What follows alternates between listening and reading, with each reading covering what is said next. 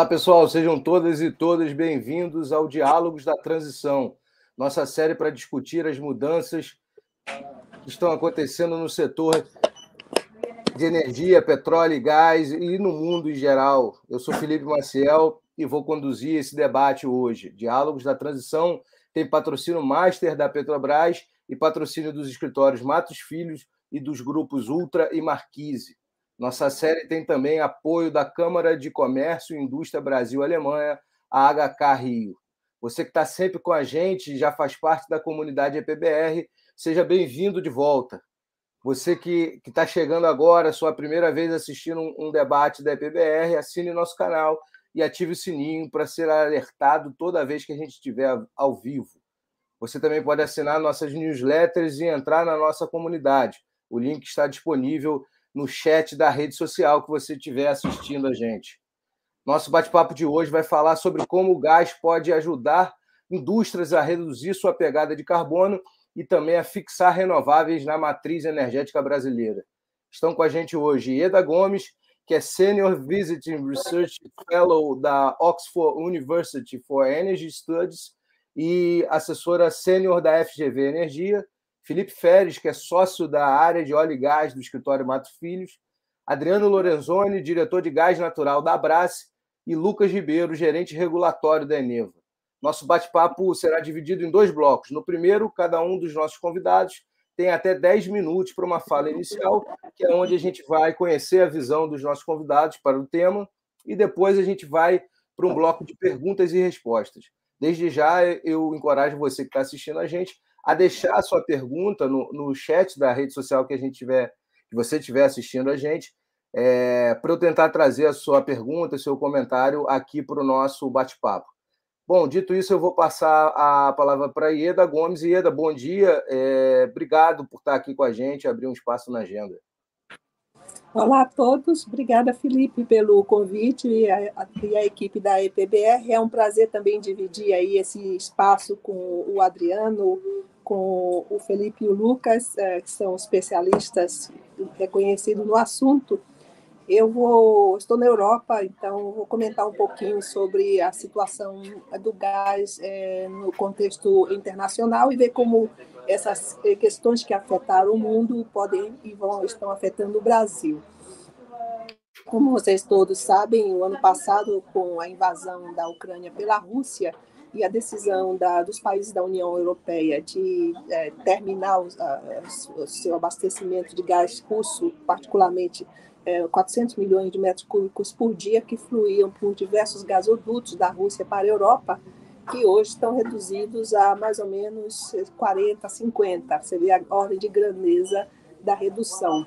E isso foi possível por uma combinação de fatores. É, a redução do suprimento russo para a Europa, inclusive com a destruição do gasoduto Nord Stream 1, que ligava o norte, né?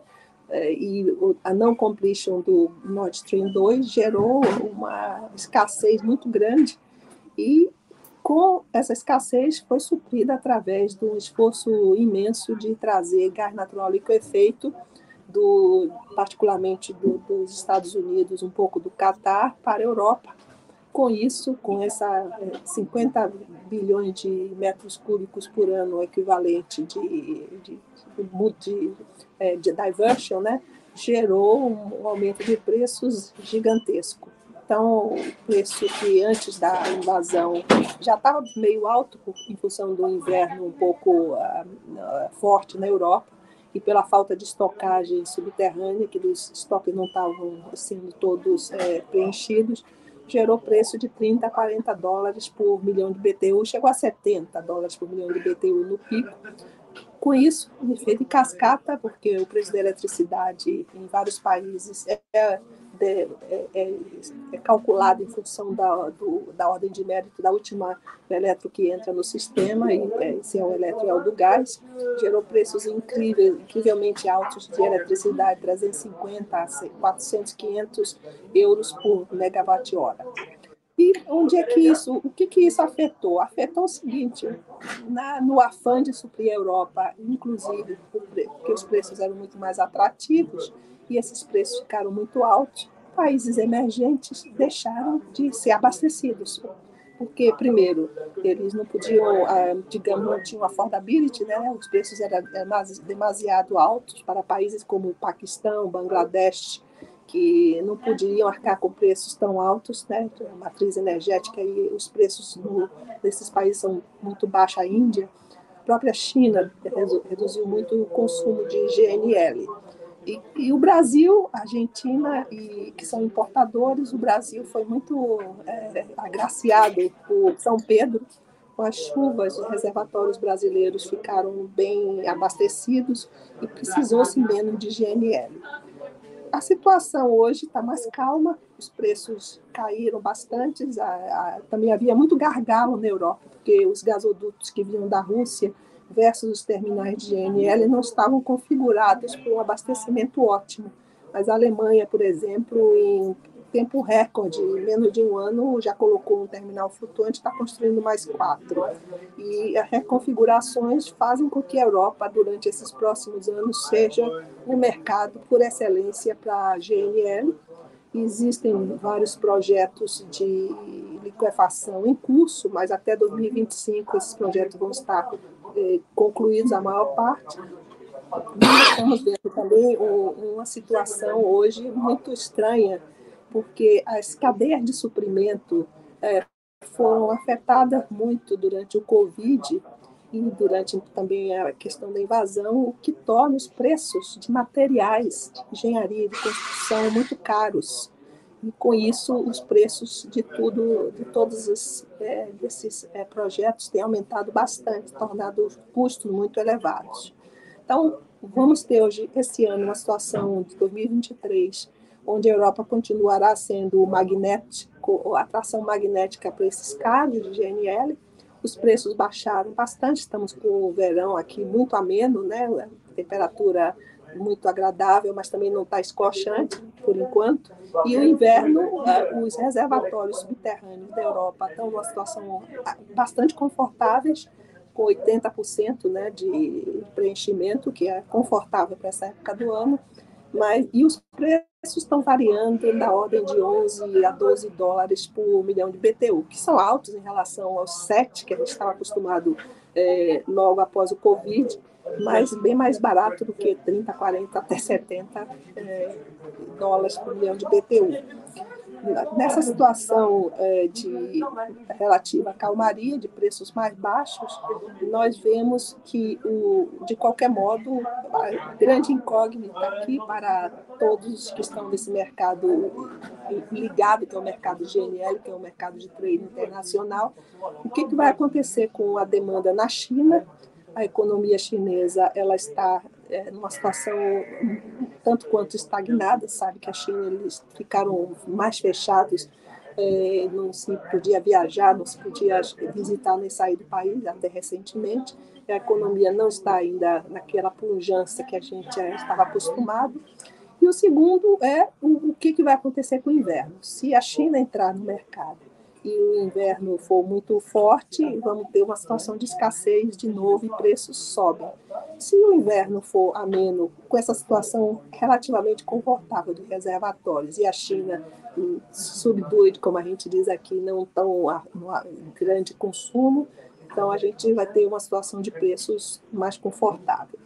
Bom, esse é o contexto internacional e, para mim, terminar meus 10 minutos, do que, que isso afeta o Brasil.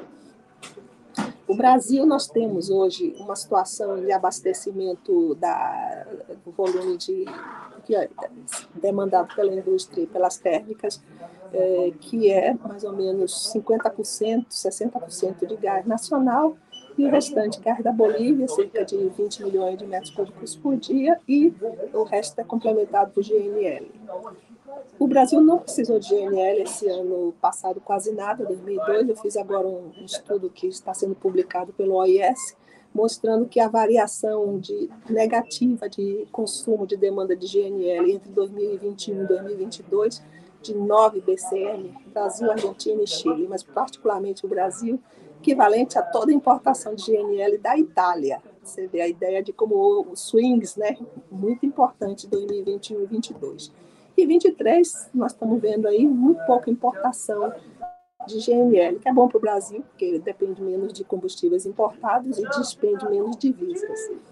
Porém, nós precisamos pensar no fator muito importante que o Brasil ainda depende muito de gás da Bolívia, tem uns 20 milhões que a Bolívia está contratada, até terminar o volume que a Petrobras comprometeu a tomar. As reservas da Bolívia estão declinando, não existem perspectivas de novo gás no futuro próximo.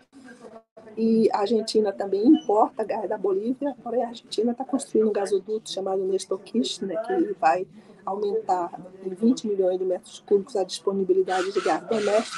Com isso, o Brasil fica tendo que rezar muito por duas coisas. Primeiro, chuva, né? quantos reservatórios estiverem é, preenchidos e tivermos essa situação confortável desse ano, que não sabemos se vai se repetir em 2024 e 2025. E o segundo, a dependência da Bolívia que a Bolívia existem perspectivas que ela pare de exportar a partir de 2030, ou exporte muito menos, já reduziu pela metade o volume contratado com a Argentina, por exemplo.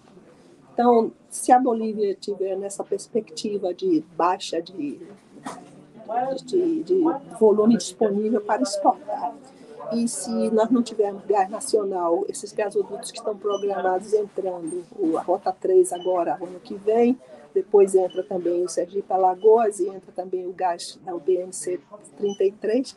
Se demorar, se houver um descasamento de prazo, nós vamos sofrer bastante, vamos voltar a entrar no mercado. E nós, quando entramos no mercado, quando eu digo nós, Brasil, entramos pagando preço de GQM equivalente, porque vai ter que competir com a Europa e o TTF está, se tiver baixo, o GQM é o preço mais alto, e vamos ter que pagar um preço bastante caro é, para nos abastecer. Então, é muito importante que se tenham ações concretas, rápidas e mais efetivas para disponibilizar e ter horizontes também e horizonte de preço do gás nacional para a indústria brasileira, para os consumidores em geral.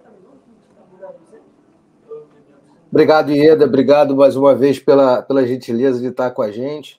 É, Ieda, é, a gente sabe que você está aí no, numa correria aí é, é, na Europa, se você precisar é, é, sair antes, é só avisar a gente, tá? Não tem problema nenhum. É, mas obrigado mais uma vez. É sempre uma, uma, uma aula, a gente aprende muito com você é, quando participa desses debates, Ieda. Obrigado. Vou passar a palavra agora para o Felipe Férez, do escritório Matos Filho. Felipe, também bom dia, obrigado pela gentileza de estar aqui com a gente. Bom dia, pessoal. Me escutam bem? Perfeito. Vou tentar apresentar aqui, se não der, eu, eu fico. É, deixa eu só um segundo.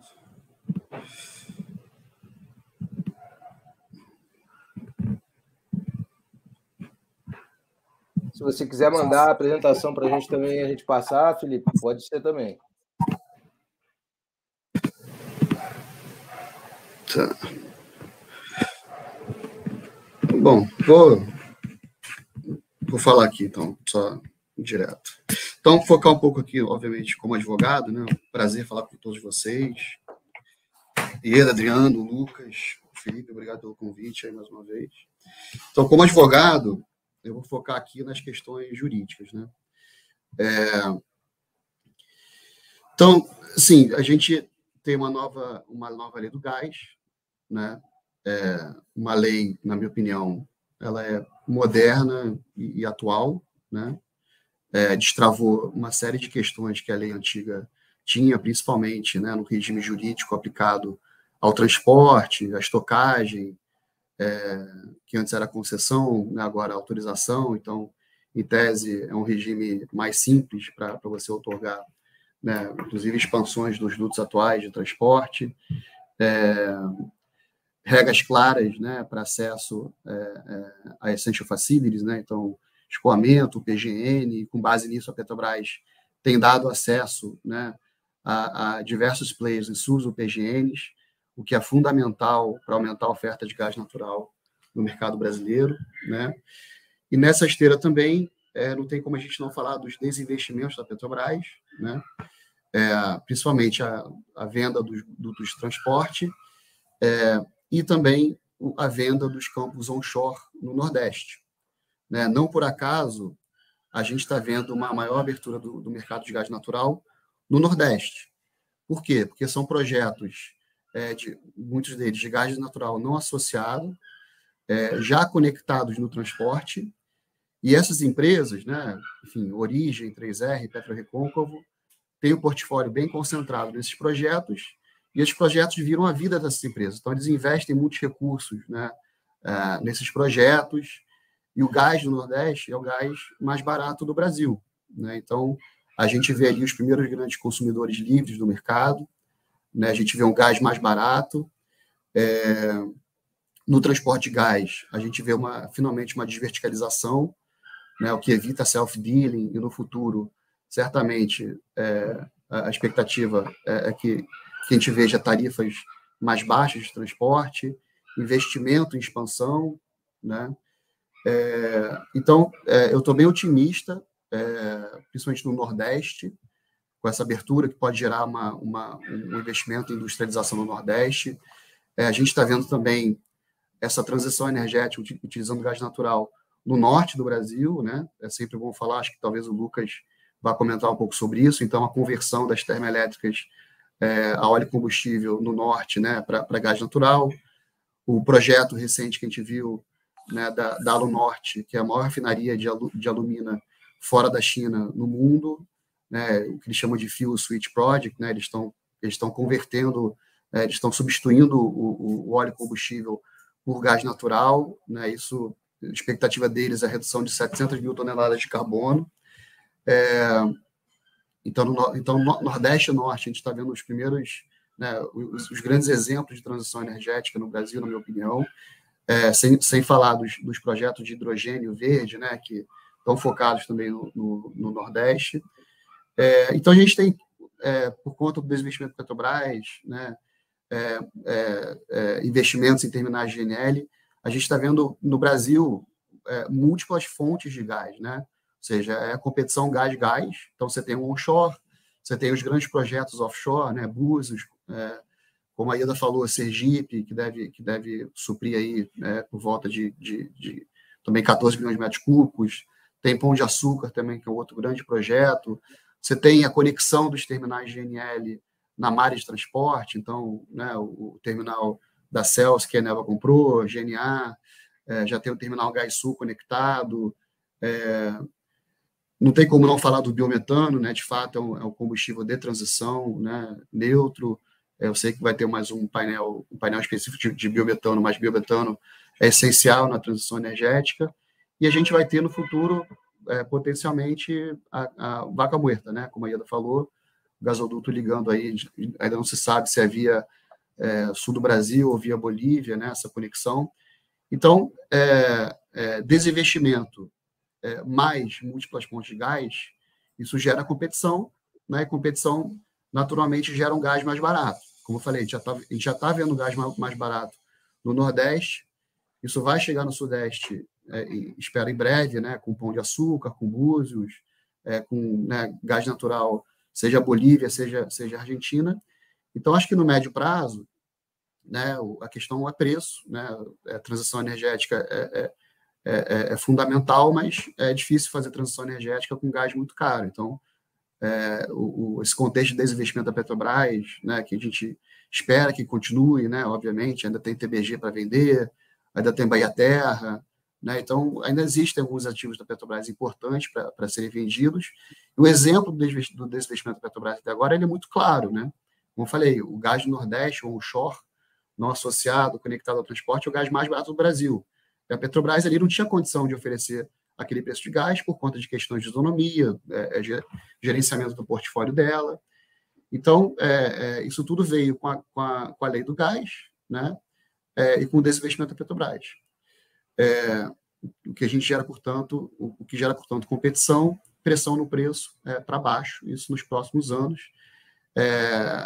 e também, obviamente, novos investimentos em transporte, né? A, NTS já, já anunciou investimento, a gente vai ter estocagem de gás natural subterrânea, né, é, anunciado pela, pela origem, energia. Então, tudo isso vai criar um mercado mais competitivo, mais líquido, e o que vai gerar é, redução de preço é, para que as indústrias é, acelerem a é, transição energética, a exemplo do que, a, como falei, a Alunorte está fazendo no, no, lá, no, lá em Barcarena, no, no Pará. Mas também a gente tem muitos desafios no Brasil. Né? É, número um, a agenda regulatória da INP está muito atrasada, né? Então, é, é, né, um dos motivos pelos quais os, os transportadores independentes, né, LTS, TAG, Nova TAG, ainda não fizeram, né, aceleraram seus investimentos por falta de novo marco regulatório, né, ou seja, a resolução é, 14 né, de, de, tarifa tem que ser atualizada conforme a lei do gás, a resolução 11 né, de acesso terceiro à malha de transporte também tem que ser atualizada, né, muito se fala sobre o conceito de chamada pública e consulta pública, né, que, não, que pela lei do gás não são mais necessárias para a contratação de transporte, mas a resolução 11 de 2016 ela exige isso, então é preciso que a LP atualize a, a resolução 11, é, resolução é, de, de, de, distribuição de GNL também é importante, né, já está em processo aí de, de atualização, a resolução de desverticalização, né, para regular a lei, para regular o artigo 10 se não, se não me engano, da Lei do Gás também, sobre desverticalização de transporte com, as, com, as, os elos competitivos da cadeia, é, também é importante, regulação de estocagem. Então, o mercado está muito apreensivo e está tá, tá, tá ansioso para a ANP regular né, esses pontos do, do gás para, de fato, a gente conseguir é, é, mover, é, principalmente é, nessa parte de transporte, estocagem, é, é, a gente pode também deixar de falar né, sobre as legislações estaduais de gás, né? É, sem elas é impossível né, que, as, que as indústrias façam sua transição energética, porque elas continuam totalmente é, é, é ali no mercado cativo, né, sujeitas à, à tarifa das distribuidoras, à, à margem, né, à regulação dos estados. Então, é preciso que os estados, né, a maioria dos estados já regulou, mas essa regulação em muitos estados, né, é, principalmente norte e nordeste, ainda tem que evoluir para que é, que seja mais fácil é, das indústrias migrarem para o mercado livre e, e terem acesso à, à, molécula mais barata, né? Algumas indústrias já fizeram isso, né? É, é, é exemplo aí da, da refinaria de Mataripe, que já é consumidora livre, né? Está fechando contratos com com fornecedores é, é, fora, fora a Bahia Gás, lá no norte, como eu falei também, né? Lá no norte vai comprar gás da New Fortress. É, então, a gente está vendo a movimentação, né? mas ainda, é, na prática, a gente vê uma, uma, uma grande dificuldade para grandes indústrias migrarem para o mercado livre de gás. É, algumas regulações também colocam restrições para a figura do comercializador estadual, né? O, o, comercializador ele é ele tem um papel fundamental né, na abertura do mercado de gás, dar liquidez, né, é, é, fazer a ponte é, entre os grandes supridores e os clientes. É, então, algum, alguns estados estabelecem requisitos aí de forma a restringir né, a, a, o estabelecimento de, de, de, de comercializadores nos estados, por exemplo, tendo que abrir filial no Estado. É, é, é importante né, é, separar o serviço de distribuição, né, que é a movimentação da molécula, da comercialização, que é, um, que é, uma, é uma, uma atividade competitiva. Então, ali nos estados, a gente precisa ver um pouco mais de evolução é, é, para dar mais flexibilidade, para abrir ainda mais o mercado, para que as, as indústrias possam, de fato, ter acesso direto à molécula mais barata. É, e tem também a questão é, do transporte. Né? É, então, existem novos operadores no Brasil, né? É, Nova TAG, NTS, né? que, que agora é controlada pela Brookfield. E no Nordeste, a gente está vendo múltiplos contratantes de entrada e de saída. Né? Obviamente, isso é uma oportunidade, porque você bota mais gás é, é, no sistema, né? você, você abre o mercado, mas, é, na minha experiência prática, a gente tem visto bastante dificuldade para harmonizar os contratos de transporte com os contratos de venda de gás. Né? Os contratos de transporte eles são muito complexos, né? existem N tarifas ali para considerar, é, muita penalidade, é, falta de, de, de, de limite para penalidade para o carregador. É, isso, isso, de certa forma, funciona é, como uma barreira de entrada, principalmente para traders que não têm portfólio, né? que é um risco muito grande contratar transporte, e, e muita dúvida sobre repasse de custo de transporte, é, regras de, de, balanceamento. Então, é, a TAG fez uma super iniciativa aí no final do ano, que eles lançaram a plataforma de balanceamento, é, que, que, eu acho que está é, começando a funcionar, né, e é muito importante para, de fato, para balancear o sistema, mas os, os, os, os nossos clientes, né, os, tanto, tanto compradores como vendedores, né, é, têm tido dificuldade em navegar é, é, nessas questões contratuais de transporte, como harmonizar os seus contratos de, gás, de venda de gás.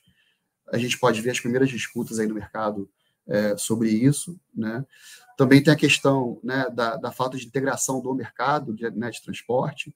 Hoje em dia a gente tem três, três sistemas, isso gera é, né, um empilhamento de tarifa, isso gera um custo de transporte mais caro, que bota pressão no preço, então a gente precisa fazer a integração do mercado de gás, né, com tarifa única, é, repasse, de, de, repasse de, de, de, receita entre as transportadoras.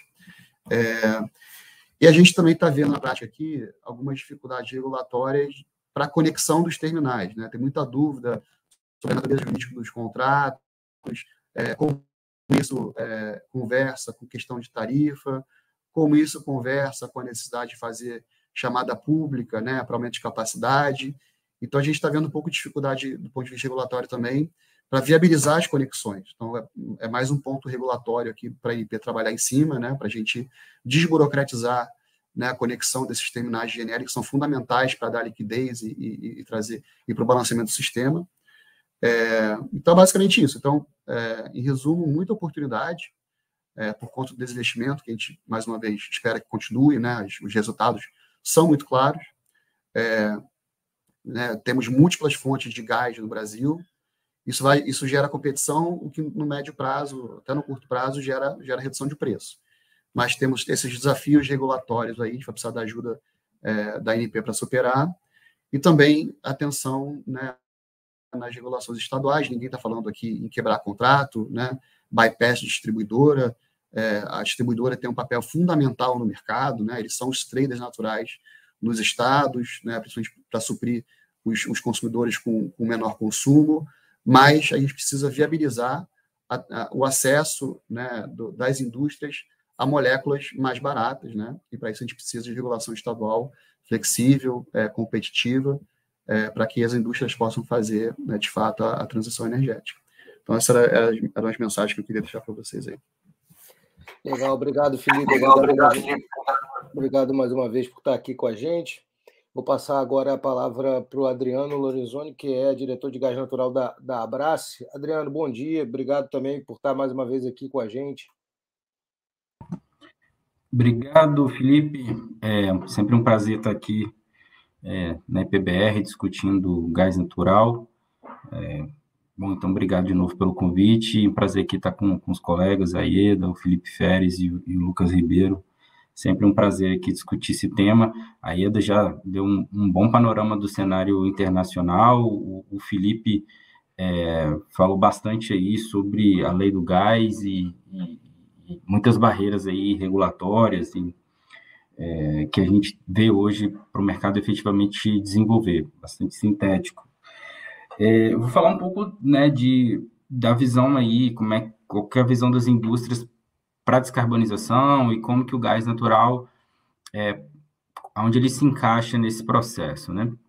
Então, assim, acho que o primeiro ponto é o que a gente enxerga é que, é, quando fala em indústria e descarbonização, não dá para botar todo mundo no mesmo bolo, assim, o que a gente vê é que existe diferentes estágios aí é, de cada indústria é, para o processo de descarbonização. Né? Então, você tem algumas indústrias que efetivamente têm metas já é, muitas vezes globais, né, definidas pela matriz é, bastante agressivas, metas de, de net zero em 2030, e você tem indústrias que ainda estão só iniciando, vamos dizer assim, um estudo de de como que isso vai se dar e qual que vai ser os impactos disso no negócio dele, né?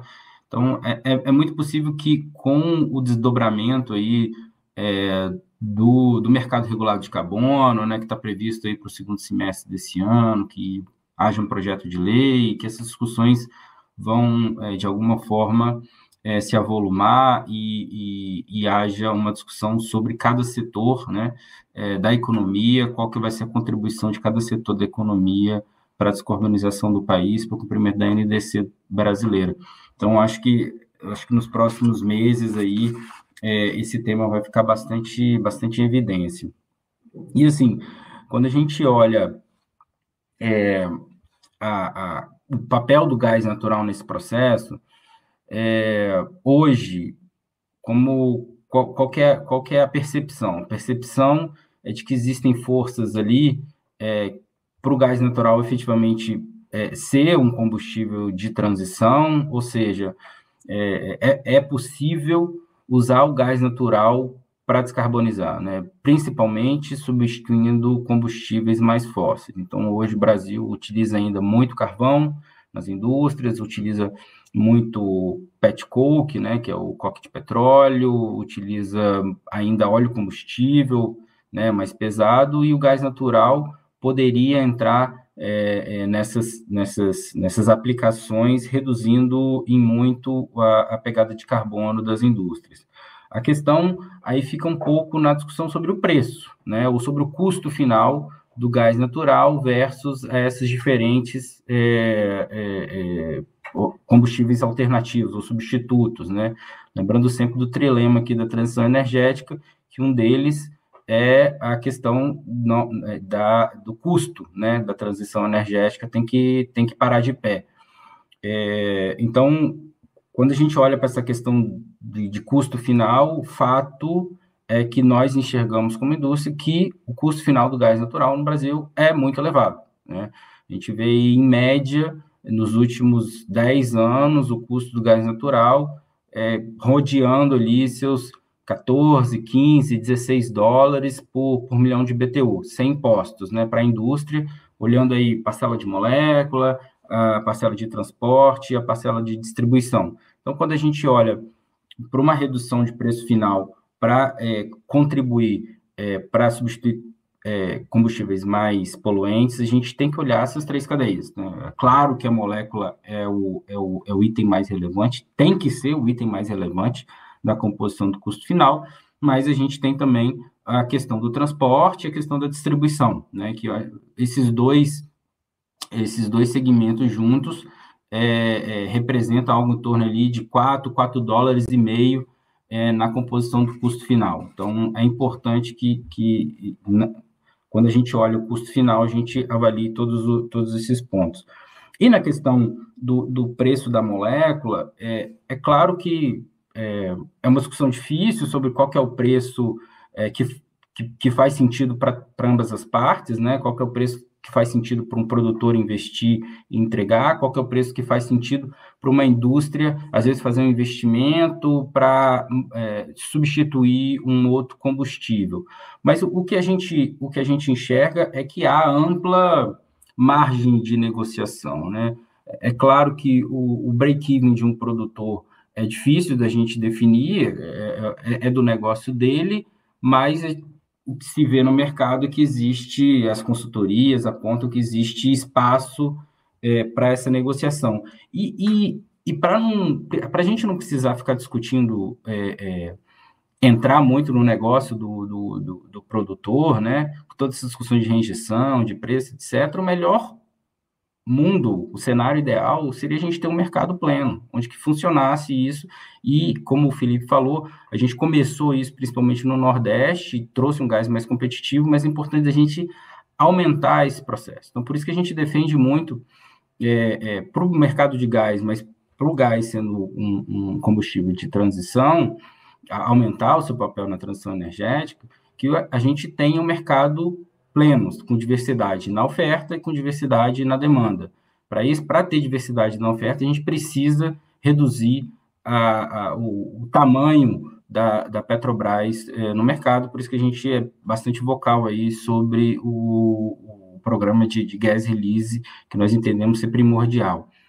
É, e do lado da demanda, obviamente, o que a gente defende muito é a maior facilidade para o mercado livre, né?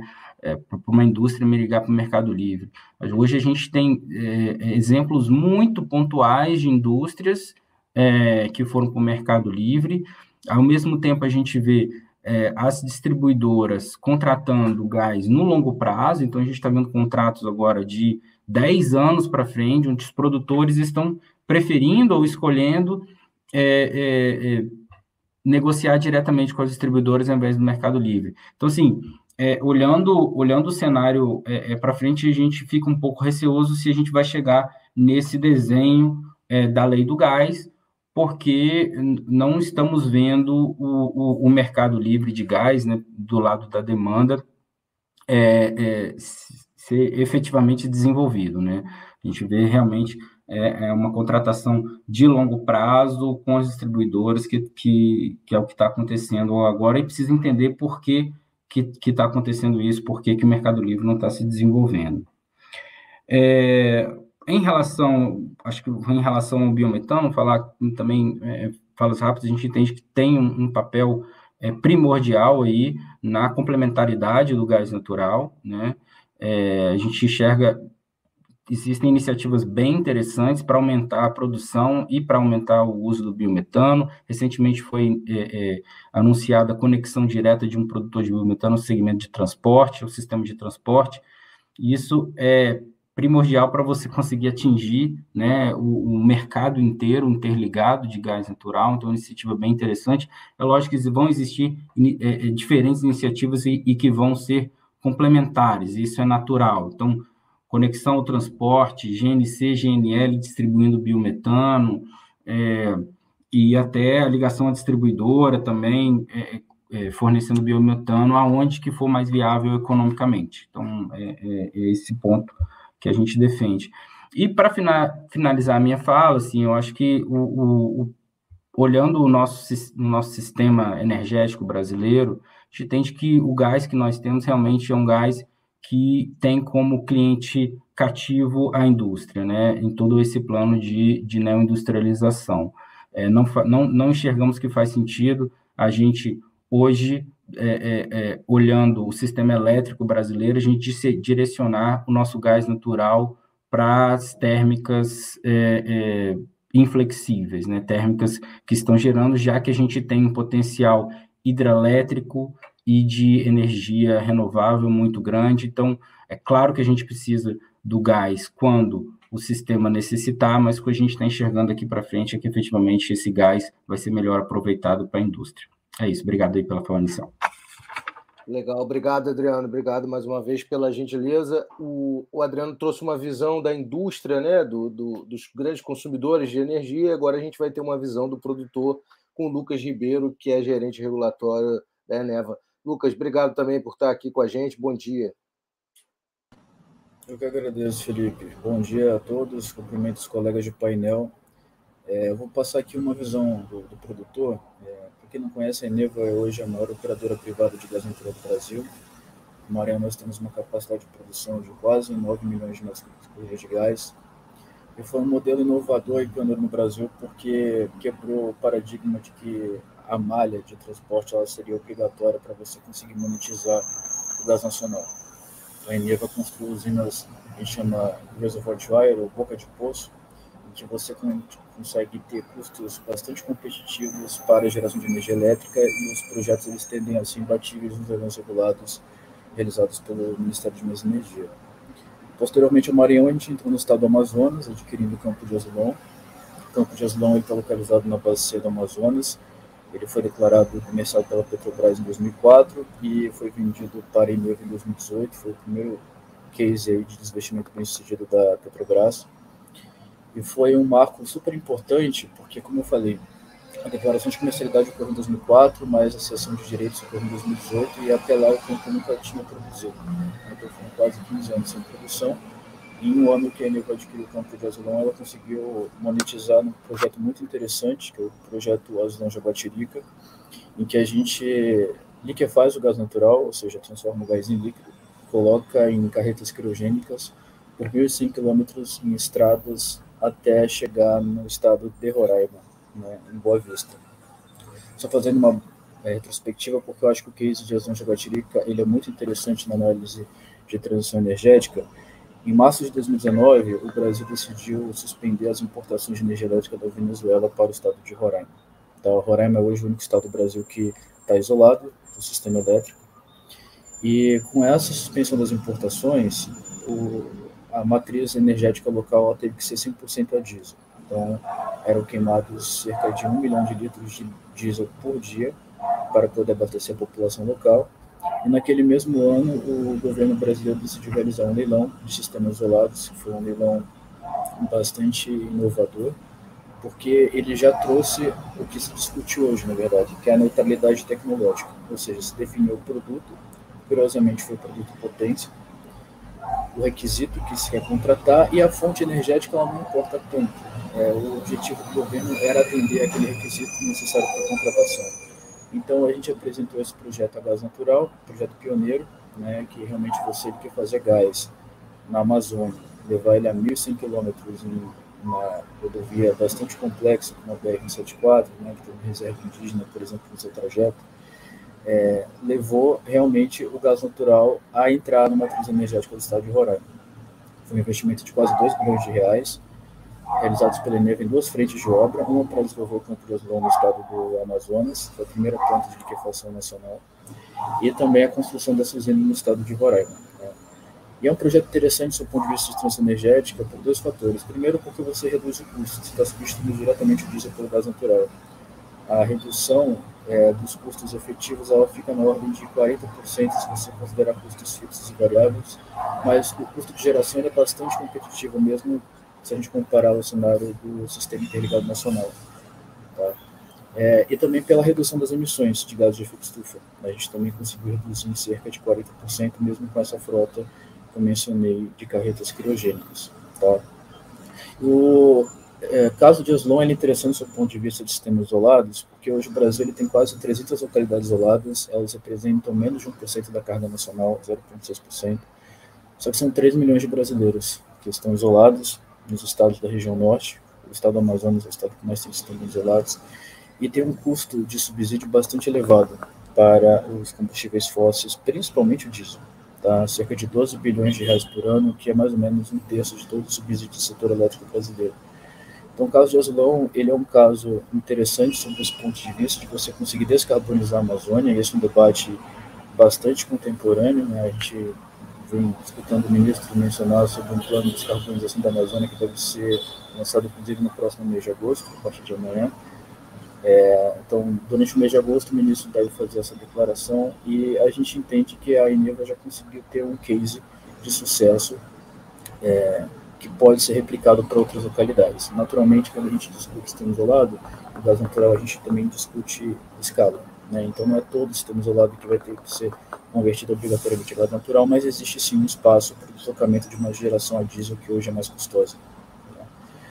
É, além disso, se a gente for olhar além da região norte em si, foi citada a região nordeste, é, a gente está no estado do Maranhão, então na região nordeste, Ano passado teve um feito importante para a indústria do estado do Maranhão, que foi a substituição do óleo pelo gás natural através de novos contratos firmados com a Eneva e a indústria do estado do Maranhão. Então, o Maranhão, e aí vem a importância da legislação estadual que foi citada pelo nosso colega Felipe, ele tinha uma regulamentação estadual que classificava o consumidor livre como aquele consumidor que tinha um consumo nominal igual ou superior a 500 mil metros cúbicos por é um consumo bastante elevado, que na prática somente as usinas termoelétricas conseguem ter. E isso travava a abertura do mercado no estado do Maranhão. Na prática, só o complexo termoelétrico do Parnaíba, que é a Deneva, ele tem hoje quase 2 gigas de capacidade instalada, o maior complexo termoelétrico em operação no Brasil, conseguiria se enquadrar como consumidor livre. Ano passado, o Maranhão alterou esse limite de 500 mil para 100 mil metros cúbicos por dia. E isso abriu realmente espaço para a indústria poder negociar diretamente com o produtor, obviamente resguardadas as atribuições constitucionais do distribuidor estadual de gás canalizado. Isso permitiu que dois contratos fossem firmados, um com a Vale, que tem entrega de gás natural em São Luís, e outro com a Suzano, com a entrega Imperatriz, que é o segundo município do estado do Maranhão, E ele é interessante porque, como o Adriano ele mencionou, o custo ele é levado bastante em conta na indústria uma eventual substituição de óleo, por exemplo, pelo gás natural. Então, sob a ótica industrial, essa substituição de custo fez sentido. O gás é mais competitivo para a indústria, o que deve refletir também na melhora de competição para o próprio produto industrial. E também a redução de gases de efeito estufa, né, que é uma preocupação que a indústria tem tido e os produtores também. Então, para a Eneva foi um novo marco, porque a empresa é muito conhecida pela monetização de gás natural para a geração de energia elétrica. O nosso gás natural ele é terrestre e ele é não associado. Ele tem elevada flexibilidade operacional, então a gente consegue abrir e fechar postos com bastante facilidade, o que é um requisito, um atributo muito importante para o setor elétrico brasileiro, com a penetração das fontes renováveis. à medida que você vai agregando eólica instalado nessa matriz, você começa a agregar cada vez mais intermitência né, esse sistema pela variabilidade clássica da, da geração, a depender do vento, depender da radiação solar. E o gás natural ele acaba sendo uma fonte firme, né, uma fonte que traz confiabilidade e resiliência para a matriz elétrica brasileira nesse contexto de transição energética em que fontes cada vez mais é, intermitentes e não controláveis pelo operador nacional do sistema acabam entrando na matriz. É, e o gás natural terrestre ele acaba sendo essa ponte, né, esse facilitador que agrega essa flexibilidade tão importante para o setor elétrico brasileiro. E, e finalmente, um, um, tema que eu acho relevante para a gente abordar e que a Neva vem estudando também com uma nova frente é a descarbonização do transporte pesado. Né? Naturalmente, como eu mencionei, nós temos uma frota de 110 carretas quirogênicas que levam hoje o GNL para o estado de Roraima pela urgência do projeto que deveria ser implantado, a gente tinha dois anos para implantar tudo durante uma época de pandemia, com duas frentes de obra, com um gasto de capex bastante elevado, como de 2 bilhões de reais, sendo uma das frentes de obra no estado do Amazonas.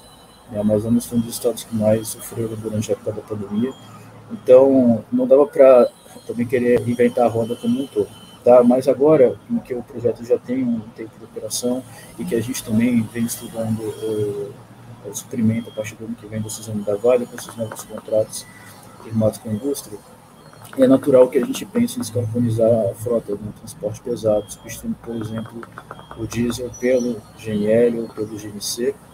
Isso vem sendo estudado com os fabricantes, com a legislação brasileira, para a gente poder adequar uma nova frente de monetização de gás natural. Então, última, última frase aqui, eu acho que a transição energética no Brasil, no gás natural, veio um grande aliado. Nós, inicialmente, como praticamente todos os produtores vislumbramos o setor elétrico brasileiro, agora estamos também é, olhando a indústria de forma bastante próxima, e não somente a indústria, mas também o segmento de transportes é um, segmento que deve ter a atenção de todos. Era isso, Felipe. Obrigado. Legal, Lucas, obrigado, obrigado mais uma vez por, por estar aqui com a gente. Vou abrir a segunda parte do, do nosso debate, que é a parte de perguntas e respostas. E já lembrando a você que está assistindo a gente que você pode deixar a sua pergunta ou seu comentário é, no chat da rede social que você estiver assistindo para a gente tentar trazer aqui para a nossa conversa com os, os convidados. É, vou começar com a Ieda. Ieda, você, eu até anotei aqui o, o, o, as, as, duas rezas que a gente tem que fazer, que uma é para chuvas e outra é para dependência da Bolívia. Né? A da chuva a gente não tem muito como controlar, é, mas a, a, dependência da Bolívia é, pode, a gente pode é, é resolver. Argentina é um caminho, Ieda. Quais são as, as, as, os caminhos que o Brasil tem para é, resolver essa dependência da Bolívia?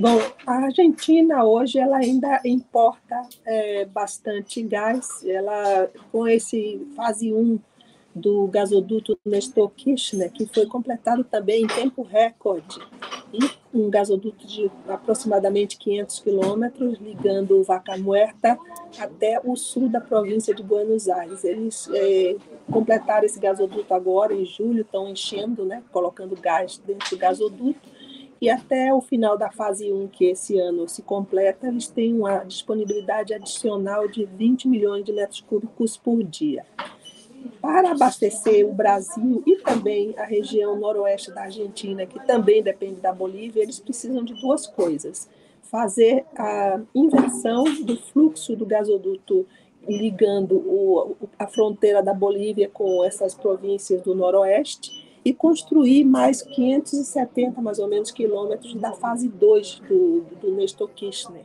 E isso aí é, é, requer investimento de alguns bilhões de dólares, 1,2, 1,3, se não me engano, e eles estão buscando financiamento. Inclusive, tem uma discussão aí se o BNDES vai financiar a exportação dos tubos que são produzidos no Brasil por uma subsidiária de uma empresa argentina e fazer um export credit para isso acontecer.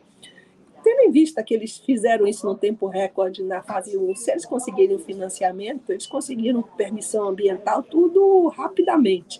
Essa fase 2 é, elevaria a disponibilidade para 40 milhões de metros cúbicos por dia.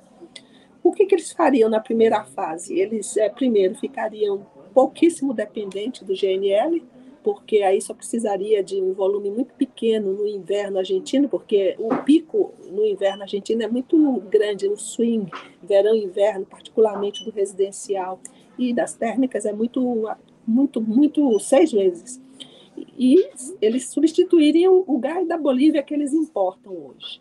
Agora, o que, que sobraria para o Brasil? Você tem duas maneiras de abastecer o Brasil via Argentina. Uma fazendo a inversão do gasoduto Brasil-Bolívia, então, em vez da, daquele pedaço que vai da Bolívia para a Argentina, inverteria, iria Argentina até o ponto troncal e aí entregaria para o Brasil. É, então, assim, teria que fazer investimento de inversão na parte boliviana. Ou a segunda opção seria eles é, construírem, é, aumentarem a capacidade do gasoduto meridional que liga hoje até Uruguaiana e construírem mais 600 quilômetros até Porto Alegre. Agora, isso, essa construção desses 600 quilômetros depende de várias coisas. Primeiro, de financiamento, é mais um bilhão e pouco de, de dólares, né? que seria até a, a, forma preferida pelos argentinos e eu diria até pelo Brasil, porque se envolver três países no negócio de exportação vindo de um país para o outro é muito mais complicado em termos de acordos, etc., garantias. E a Bolívia teria que ter uma tarifa de trânsito também, que hoje ela não cobra porque o gás vem da Bolívia. Mas a parte ligando até Porto Alegre, que é um bilhão e meio mais ou menos, você precisaria ter um take-or-pay com as distribuidoras e consumidores livres, precisaria ter financiamento e teria que ter um volume mínimo para viabilizar esses 600 quilômetros é, a IEASA, que é a empresa argentina que hoje está encarregada no Nestor Kirchner, e que importa também o GNL, ela prefere fazer direto via Porto Alegre. Agora precisa primeiro construir a fase 2 do Nestor Kirchner e fazer a ligação Uruguaiana-Porto Alegre, que a gente discute há muitos anos e ainda não se viabilizou. Então, são essas alternativas. Se não, a Argentina vai terminar fazendo a fase 2, que ela da é, ficaria quase super self-sufficient, só com umas pequenas importações pontuais no inverno argentino, e eles estão fazendo agora, tentando criar as condições regulatórias e políticas para fazer exportação de GNL. Inclusive, tem uma lei em trâmite no Congresso argentino viabilizando, uh, uh, criando um marco regulatório, um marco institucional para permitir uma estação de liquefação ali naquela região de Bahia Blanca para exportar GNL argentino para os mercados internacionais, se eles tiverem condição também de financiar, porque são mais de 5 bilhões de dólares aí de investimentos para a primeira fase. Legal, obrigado, Ieda. É, Felipe, o, uma das. Você trouxe na, na sua fala inicial várias questões é, regulatórias que precisam ser é, direcionadas para a gente poder avançar no mercado de gás. O Adriano colocou também na fala dele a questão é, do mercado livre, é, que, que, ainda não está se desenvolvendo no país. É, e aí o governo está estudando algumas medidas para ampliar a oferta de gás, e uma das questões é, é a história do swap do gás da BPSA, por, é, o swap de óleo por gás e tal, ou de gás por óleo. É, como é que vocês veem essa medida? Como que isso pode ser feito? É, é regulatoriamente isso é simples de, de, fazer? Porque é, a gente entende, assim, olhando de, é, superficialmente, até porque não foi anunciado como vai ser feito ainda, que é uma medida super complexa, né? Felipe, bom, toda, acho que toda, toda medida ela é válida para discussão. Né? Eu acho que tu, toda forma de aumentar né, é, é, é, volume no mercado, competição de preço, ela é válida.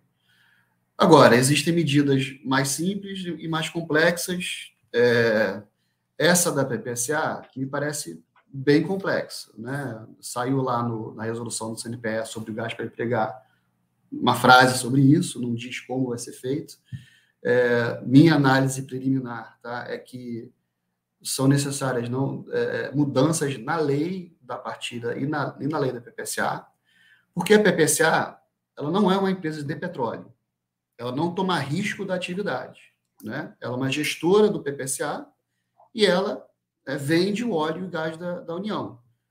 É, agora, vender gás no mercado implica em tomar risco. Né? Então, você tem que contratar é, é, é, escoamento, contratar processamento, contratar transporte, e, e, e, isso gera muito risco na atividade. Né? A PPSA não tem balanço, né? ela não tem caixa para. Né? não tem recursos próprios para fazer isso. Ela não é empresa de petróleo, então teria que né, aumentar muito os quadros dela com, com, com o pessoal de trading, é, efetivamente transformar a PPSA numa empresa é, talvez não de petróleo, mas pelo menos uma trader de gás, que ela não é hoje. Né? Então, é uma, é, uma, é, uma, é uma medida complexa, com vista regulatório, e também é, o que, que o Brasil quer com isso? Né? A gente quer. Qual, qual é o objetivo dessa medida? Essa medida é criar mais um subsídio, né? é o Estado brasileiro colocando gás abaixo do preço de mercado é, é, é, no sistema, né? ou seja, pode ser uma medida, por exemplo, para você fechar o mercado ao invés de você abrir o mercado. Né? Você tem um Estado brasileiro colocando gás, a gente não sabe a que preço, né? qual é o fator né, de, de troca entre o gás e o petróleo, né, com, a, com a Petrobras. A Petrobras vai estar disposta né, a, a, a tomar prejuízo, né, eventualmente, no fator de troca do gás com petróleo? Né? É, vai ser o gás que já está no sistema, por exemplo, que vai ser swapado, ou vai ser o gás novo é, na, na, boca do poço, né? Então, é uma medida extremamente complexa do ponto de vista regulatório para você implementar. Agora, é uma discussão válida, na minha, na minha opinião, né? Talvez, talvez seja uma discussão que leve, na verdade, a, talvez a, um, a uma outra solução, né? É, eventualmente, né? Eventualmente um leilão de gás pela Petrobras, né, o gas release, alguma coisa assim. Mas eu acho que a gente precisa tomar é, um pouco de cuidado com medidas é, de implementação muito complexa e também medidas que podem ser vistas como políticas populistas que, que vão levar, na verdade, ao fechamento do mercado, né? A uma situação que havia né, 5, 10 anos atrás, em que você tinha o Estado brasileiro, através da Petrobras, colocando gás muito caro no mercado, e agora você vai ter, eh, potencialmente, né, a União, que é o gás é da União, né, da PPSA, né, um gás eh, potencialmente muito abaixo de mercado, fazendo com que você tire os preços privados do mercado, como, como eu falei na minha, na, no, no, no, na minha apresentação. Né? No Nordeste, a gente já tem Eneva, 3R, PetroRio, é, PetroRecon, Origem, colocando gás barato né, no mercado. Né? Então, pode ser uma medida que, na verdade, tenha um, um efeito reverso. Né? Por mais que seja uma discussão válida, como eu falei, né? a gente precisa reduzir o preço do, do, do gás no mercado, como o Adriano falou, né? no final do dia, é, transição energética é custo e, e, e, o preço da molécula é o principal fator, mas a gente precisa tomar cuidado com, com medidas que podem até ter o, o efeito reverso. Legal, obrigado, Felipe. Adriano, é, vou, vamos continuar nessa, nessa toada aí, porque esse, esse tema é bom. Você demonstrou uma preocupação aí muito grande com o Mercado Livre e também, é, obviamente, com as contratações no mercado cativo. É, a gente teve recentemente um contrato de, da Petrobras de 10 anos com 50 e poucos bilhões de, é, é, de reais com a Congás, e tem outros movimentos acontecendo em contratos de longo prazo, é, que, era, que era algo que a gente, inclusive Copergás, que, era um, uma, que é uma distribuidora do Nordeste, e que é, a Petrobras, há um tempo atrás, havia anunciado que não participaria mais dessas chamadas no Nordeste. como é que é, essa preocupação é, de vocês hoje com, com, um, é, com o mercado livre em, em si, é, como é que a, a, a, regulação e o governo pode ajudar a desenvolver esse mercado? É, é, primeiro, é preciso acreditar nesse mercado? É, então, eu, eu, coloquei na minha fala inicial um pouco da preocupação, porque é isso que a gente está vendo, né? A gente está vendo realmente as distribuidoras fazerem contratos de longo prazo, com, seja com a Petrobras, seja com outros produtores. Então, assim, é, evidencia que, pelo menos no primeiro momento, é, o mercado livre não vai desenvolver, já que você não vai gerar essa, essa diversidade na, na demanda, né? E eu acho que isso está contra o que, que a gente o que foi desenhado desde o gás para crescer e depois na lei do gás. Né? É, eu, eu entendo assim que para destravar um pouco esse, esse movimento, a gente precisaria de duas ações é, paralelas, tá? Porque, assim, você pode discutir, e é, e é uma discussão válida, que o mercado livre não se desenvolve por causa de, de uma limitação na oferta, ou seja, na, na diversidade da molécula é, de um lado. Então, isso, isso pode ser realmente uma, uma questão. E do outro lado, você tem algumas dificuldades, como o Felipe falou, né, em regulações estaduais que dificultam é, também uh, essa migração, né? Então, é, eu entendo que duas medidas possam ser mudadas. Na primeira, como eu já falei, eu, eu entendo que o gas release seja uma medida de curto prazo mais acertada. A gente não precisa começar o gas release com o gás da Petrobras, assim, o volume vinculado ao gas release pode ser é, tanto o que ela compra da Bolívia quanto que ela hoje compra de produtores nacionais. A nota técnica da ANP, que faz o diagnóstico do gas release, coloca que a Petrobras ainda adquire de 7 a 8 milhões de metros cúbicos de outros produtores nacional, mais Bolívia, que é 15, 20 milhões. A gente está falando de mais de 25 milhões de metros cúbicos que a Petrobras, que não é gás da Petrobras, ela não investiu. É, é, então, eu acho que dentro da, da, da dessa, dessa narrativa, a gente pode vincular um programa de gas release a esse volume que hoje ela adquire é, de terceiros. E não precisa começar com um volume tão grande. Eu acho que é um pouco testando o mercado, testando as indústrias, testando o mercado livre e descobrindo o preço efetivo do mercado brasileiro. Porque hoje não existe um preço do mercado, existe um preço que a Petrobras determina. Ano passado, era 17% do Brent, depois passou para 14% e agora 11,9%. Então é a Petrobras que está determinando, claro, como a gente incumbente hoje ela é price maker. O gas release também vai, vai servir para isso, para o mercado efetivamente descobrir o seu preço. Então, essa é uma linha de desenvolvimento do mercado livre. A outra linha é na regulação estadual. Então, está previsto na lei do gás e no decreto Pacto Nacional para Harmonização Regulatória. A gente já contribuiu, contribuiu bastante, eu acho que essa é, considerando a prerrogativa constitucional dos estados, a União, seja Ministério, seja ANP, determinar a linha que, que ela acredita que as regulações estaduais nesse quesito do mercado livre devem seguir, ajudaria muito ao mercado acelerar essas mudanças necessárias e tirar essas barreiras para as migrações. Legal. É, Lucas, eu lembro que um, um eu, tive, eu fiz um bate-papo há um tempo atrás com a Camila, é, na, na, época que ela estava na área de comercialização da, a, da Eneva, e, e, e, ela tinha um olhar assim, é, um olhar, é, certamente um olhar institucional, mas é, de, um, de um mercado muito grande para vocês atuarem na área de comercialização, que é onde vocês hoje estão começando. Você citou o contrato com a Vale e tal. É, esse tema que o Adriano trouxe da harmonização, o quanto isso é importante para vocês conseguirem desenvolver um mercado como esse, é, conseguir ampliar a comercialização desse gás que vocês produzem, não só no Maranhão, mas em outros estados? Felipe, é fundamental. É, a gente depende muito da legislação estadual para conseguir avançar. O estado do Amazonas, a gente tá, teve uma evolução grande, então em 2021 teve uma mudança da lei estadual do gás do Amazonas, o que posicionou à época o estado como uma das melhores regulações estaduais do Brasil naquele ranking da Abrace, que agora tem o Relivre.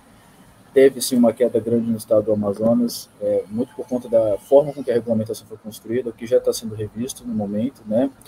Teve recentemente três consultas públicas no Amazonas, um para revisar a resolução, que foi feita em junho do ano passado, que regulamentou a lei e tem pontos importantes de aperfeiçoamento nela, e duas consultas públicas sobre metodologia tarifária, uma da TUG, que é a tarifa de sistema de distribuição, e outra que é da TOM, que é da tarifa de operação e manutenção.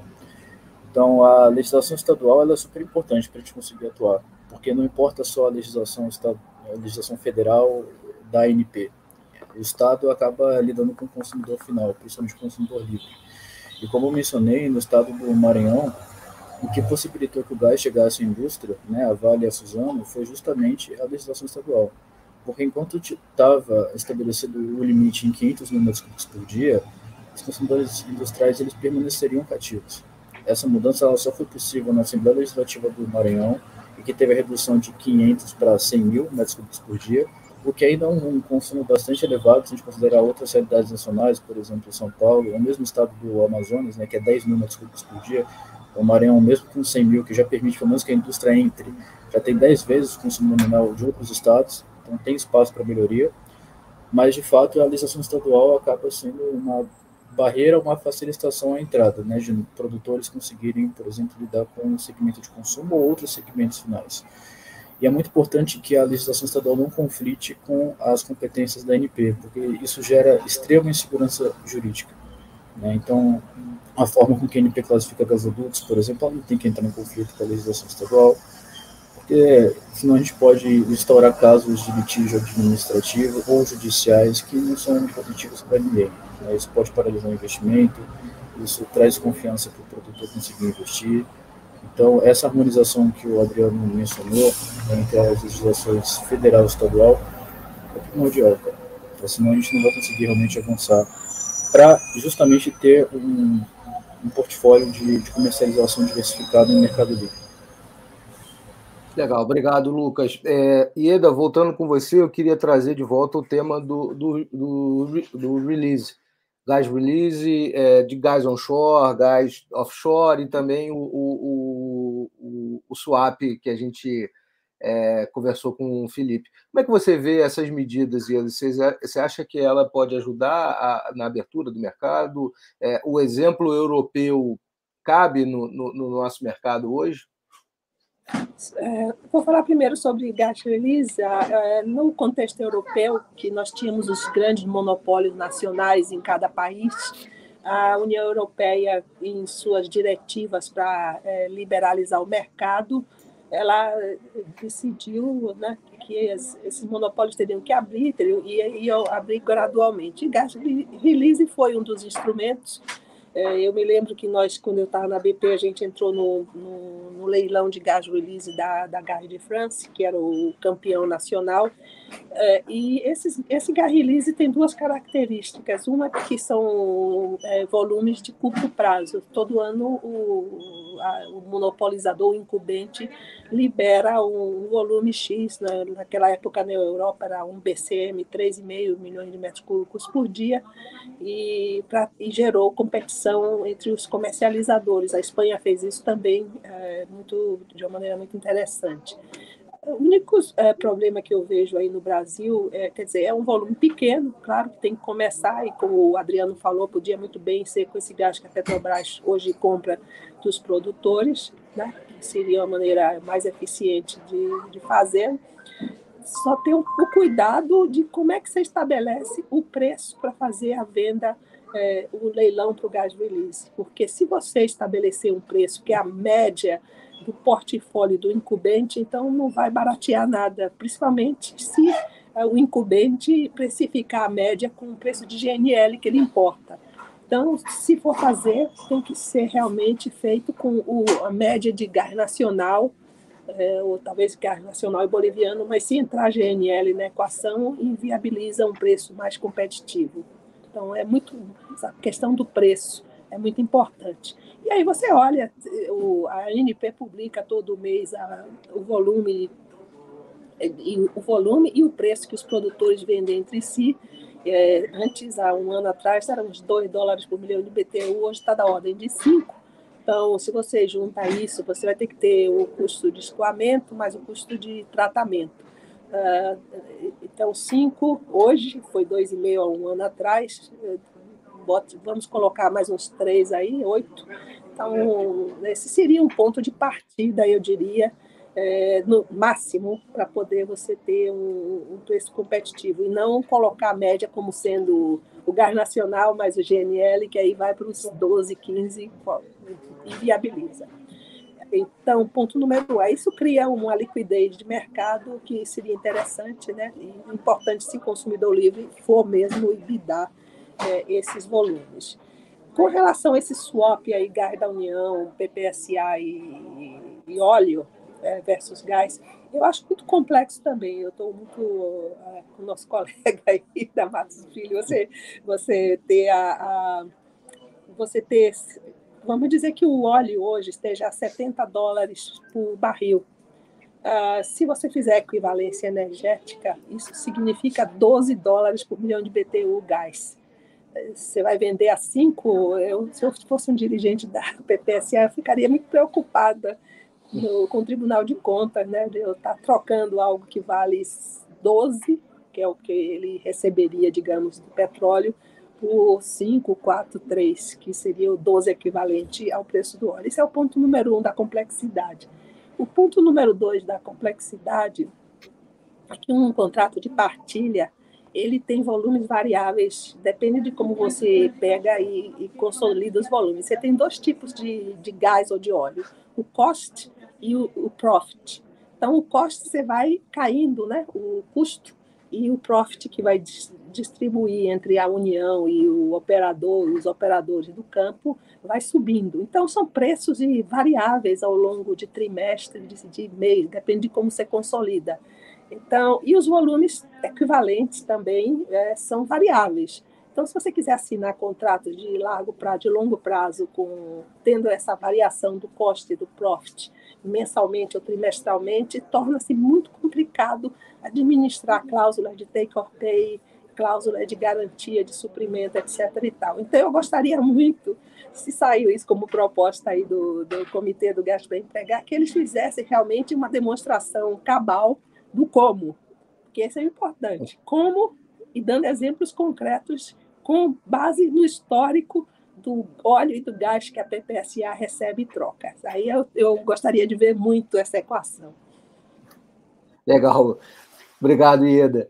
É, Felipe, a gente a, acho que ninguém tem dúvida de que o, o, o mercado de estocagem, você citou ele na sua fala inicial, é, vai ser importante no, no, no, Brasil, a gente vai precisar desse tipo de mercado e é uma oportunidade de negócio, sobretudo para vender flexibilidade. A gente viu que a Origem já conseguiu regulamentar esse, esse é, um primeiro projeto com a ANP dentro de um plano de desenvolvimento. A ANP, é, na última conversa que a gente teve com, com o diretor Cláudio Jorge, diz que é, talvez não precise de uma regulação específica para estocagem. Como é que vocês veem isso? É, é necessária uma regulação específica para isso?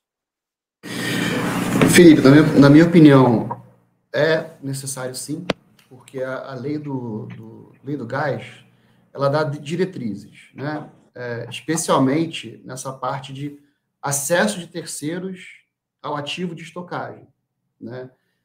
É, tarifa, né? Enfim, é, é estocagem. Se você pegar a lei, ela, ela o serviço de estocagem ela é está uh, indo mais para o lado do transporte do que para o lado do Essential Facility. Né? Essential Facility, maior liberdade de negociação, estocagem pela lei, um pouco mais é, regrado, né? um acesso mais regulado é, para viabilizar acesso terceiros. Né?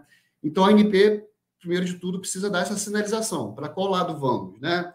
É, é, é uma negociação mais livre de preço né? para acesso ou vai ser algo um pouco mais regulado, mais estanque, como é de transporte? Então, essa é a primeira dúvida. Né? É, novos ativos de estocagem. Né? É, a outorga vai ser paga para a União? Né? Enfim, qual, qual o valor? É, vai ser feito um leilão né? É, é, é, aberto a mercado para aquisição né, dessa outorga para estocagem de gás? Então, é, o, o, projeto da origem, essa primeira fase, ela está focada ali na estocagem conforme a resolução é, 17, né, plano, plano de, de, de é, desenvolvimento. Né? Só que a gente está falando agora de uma outra etapa, que é o serviço de estocagem. Né? Então, É, a gente precisa trazer segurança jurídica. Eu acho difícil alguém investir a longo prazo sem ter, no mínimo, uma, uma sinalização regulatória por parte da ANP, qual o caminho que ela vai trilhar, como falei, se, se ela vai dar mais liberdade de negociação ou, vai ser, ou se vai ser um acesso mais regulado, uma tarifa regulada, uma tarifa negociada, né? A, a lei do petróleo, a lei do gás, parece que dá os dois caminhos, dependendo do, do, do ativo. Então, a ANP precisa, no mínimo, dessa sinalização, sem prejuízo né, dela, eventualmente, né, otorgar as primeiras autorizações para estocagem, com base na lei do gás, é, usando ali o preceito do decreto, né, que, é a, que o decreto é, autorizou a ANP a chegar a soluções é, é, é, específicas, dependendo do caso, né, antes mesmo de regular, mas eu acho importante, a médio prazo, no mínimo, a ANP dar uma sinalização para qual caminho regulatório que, que a agência vai. Então, acho importante, sim, é, é regular, ou no mínimo, dar uma sinalização regulatória aí para o caminho é, escolhido. Legal. É, Adriano, a gente tem uma hoje uma semana passada a gente teve um debate aqui, é, aqui no, no, canal da EPBR no YouTube, onde estava a Suzana Kahn, a, a, a Silvi, e uma das, uma das visões que foi passado para nesse debate é que é, é difícil levar é, gás para toda a indústria no Brasil, interiorizar esse gás com preço competitivo. Você comentou isso, é, a questão do, do, do, preço da molécula. É, e que o biometano poderia ser uma solução para isso, a gente trabalhar o biometano para chegar em locais onde talvez o gás offshore ou, ou não vá chegar. Como é que vocês veem a possibilidade dessa interiorização com o biometano? É, eu estava até ouvindo o, esse, esse, esse evento aqui antes do nosso, estava ouvindo de manhã. É, então, eu acho que pode ser realmente um, um, uma possível saída. Eu não é, elimino é, totalmente, eu acho, assim, é, expansões de gasoduto de, de transporte. Eu acho que tem que ter, fazer o teste econômico e ver se faz sentido ou se não faz. Eu acho que esse era um ponto que foi muito discutido durante a lei do gás, que ah, se querem gás só para indústria ou querem gás só para quem já tem. Não, não é isso.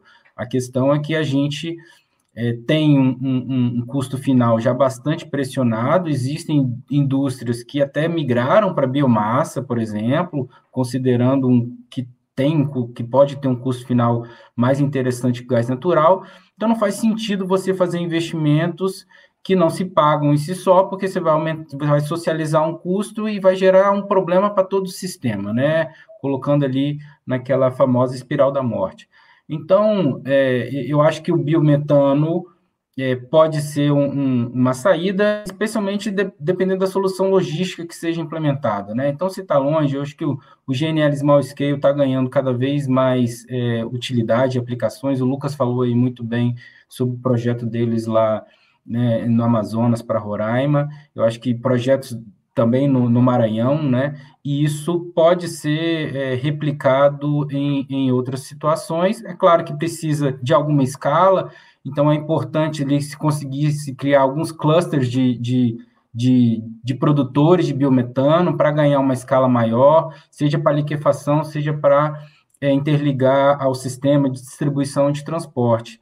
Mas, é, é, com certeza, eu acho que tem que ser estudado e, e, e, o, biometano é, pode ser um canal aí para fazer essa interiorização, apesar de que eu acho que não, não, não deva ser o único a expansão também, claro que se for viável economicamente, ela deve ser avaliada e realizada.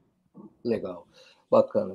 É, Lucas, é, o que, que, precisa hoje de um, um produtor, é, o que precisa ser destravado para um produtor de, de, gás natural conseguir investir para descarbonizar o transporte?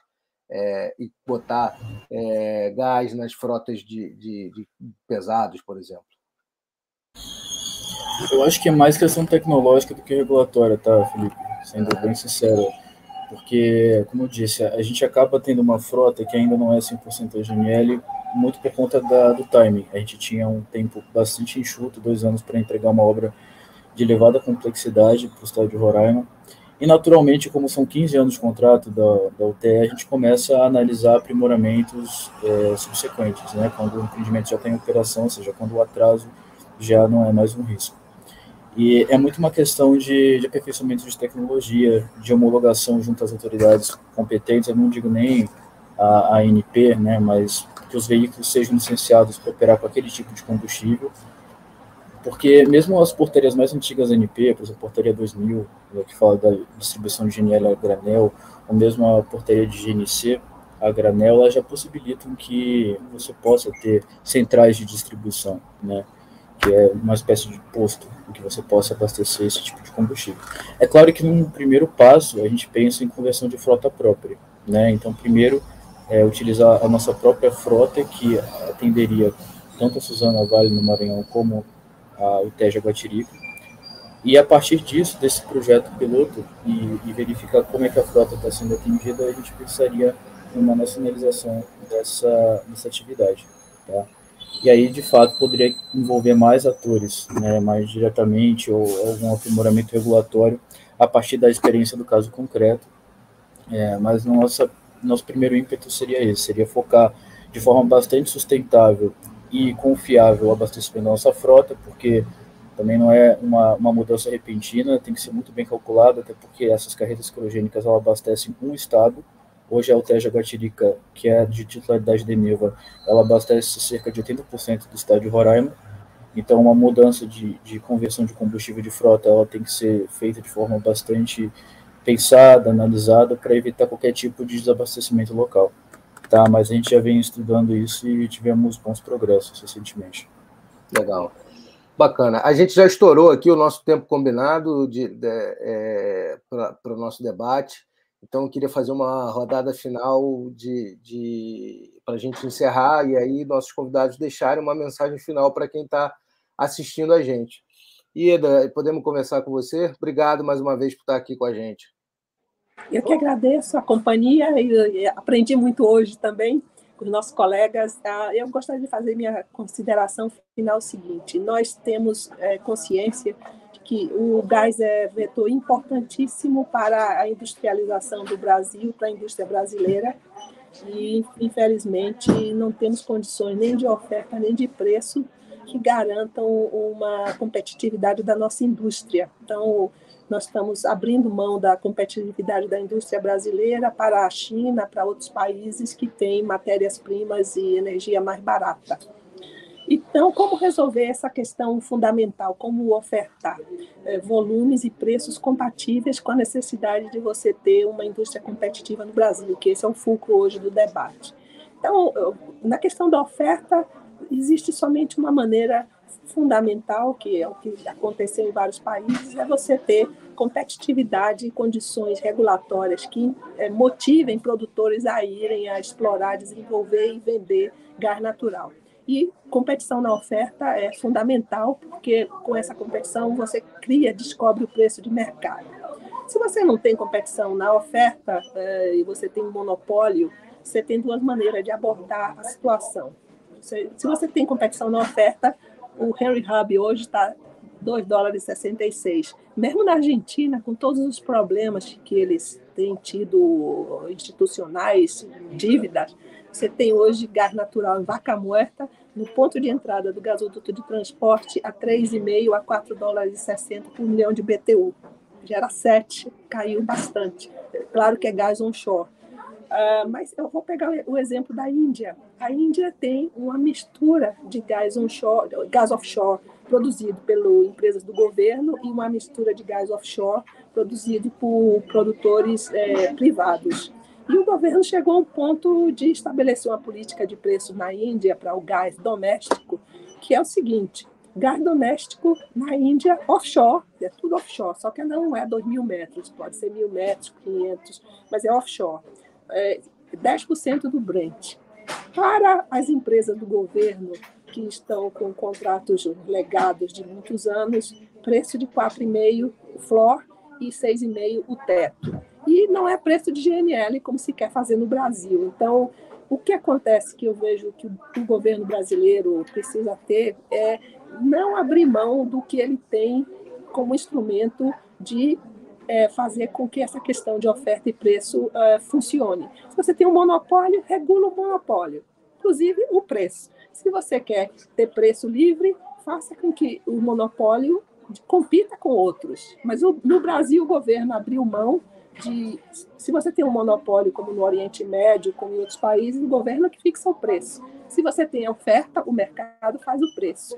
O Brasil é o único país que eu vejo desses todos que tem sistema híbrido que não funciona. Então, precisa pensar muito no gás para empregar, como o governo vai exercer sua, é, sua, seu poder, ou para abrir mais o monopólio, ou então fixa o preço. Já que é monopólio, o governo pode fixar o preço. Então, esse é um debate que eu quero deixar aqui com vocês.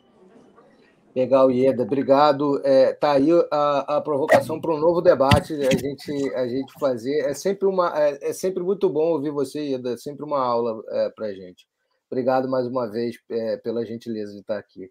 É, passar agora para o Felipe Férez. Felipe, obrigado também por estar aqui com a gente.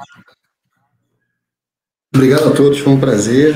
Eu acho que a Ieda foi, foi perfeita agora na fala dela. É, eu só acho que caminho do monopólio a gente já, já, já, já deixou para trás tem alguns anos, né? Então a gente precisa é, continuar evoluindo, né? Deixando o monopólio cada vez mais para trás, né? É, Brasil não tem como se comparar com país nenhum de Oriente Médio, Rússia, são países totalmente dependentes da, do, do, petróleo do gás, né? Para o seu PIB, para suas receitas, e dos petróleo no Brasil é, é, é, é né? é imaterial quando a gente analisa todo, todo o PIB brasileiro, toda a atividade econômica. Então, a gente precisa avançar do ponto de vista regulatório, avançar aqui para a abertura do mercado, avançar para regular a lei do gás, é, gerar competição gás-gás entre as diversas fontes. Eu tenho certeza absoluta que isso, no médio prazo, vai trazer uma redução de preço. Né? A gente precisa que a Petrobras continue o desinvestimento dela, venda a Bahia Terra, venda a TBG, faça gas release, a gente precisa que o governo, nesse gás para empregar, não tome medidas é, é, é, contrárias a esse espírito de abertura de mercado. Né? No, o Petrobras sempre foi monopolista né, no passado, e nem por isso o gás era barato no Brasil, ao contrário, né? transporte é extremamente caro no Brasil, gás caro, a Petrobras, como vocês colocaram, é um price maker caro, né? recentemente é, aumentou o preço brutalmente para o mercado. Então, a gente precisa que a gente continue avançando uh, no sentido de abertura do mercado, geração de competição uh, e regulação da NP eficiente, né? Uh, nesse espírito de abertura do mercado. A gente está falando de transição energética, né? A gente, hoje falou de gás, só que ainda precisa né, a gente ter marco regulatório para captura de carbono, que é algo já na Europa testado, no Brasil nem legislação temos. Mercado de hidrogênio também falta regulação. Então, o Brasil está muito lento do ponto de vista regulatório para a gente avançar mais para a abertura do mercado. Eu tenho certeza, certeza, absoluta que essa competição entre fontes né, é, e quebra de monopólio efetivo vai gerar redução de preço a médio e longo prazos para gerar para ajudar na reindustrialização do Brasil. Então, é preciso ter atenção para que a gente não volte no tempo e continue avançando na quebra do monopólio e na geração de competição é, para conseguir reduzir o preço do gás no Brasil. Legal, obrigado, Felipe, mais uma vez por estar aqui com a gente. É, Adriano, é, obrigado também por abrir aí um espaço na agenda e estar com a gente. Suas considerações finais, por favor. Obrigado, Felipe. Prazer aqui estar com, com esses panelistas. É, eu, vou, eu vou corroborar aí com, com a fala da Ieda, do Felipe. É, acho que foi muito feliz. Realmente a gente tem que, que no, no Brasil né, por toda a história, um, um, quase monopolista com preço não regulado. Né? E, e, e, a, e agora a gente está tentando enfrentar um pouco isso. É, então, como a Ieda falou, ou regula o preço ou tira o monopólio. Tem que, ser, tem que escolher um caminho e a gente escolheu o caminho de tirar o monopólio. Então, a, acho que a gente deve avançar realmente nessa linha de garantir que a Petrobras é, vá competir com o mercado em iguais condições. Hoje ela não compete, ela tem muitas vantagens competitivas é, em relação aos demais.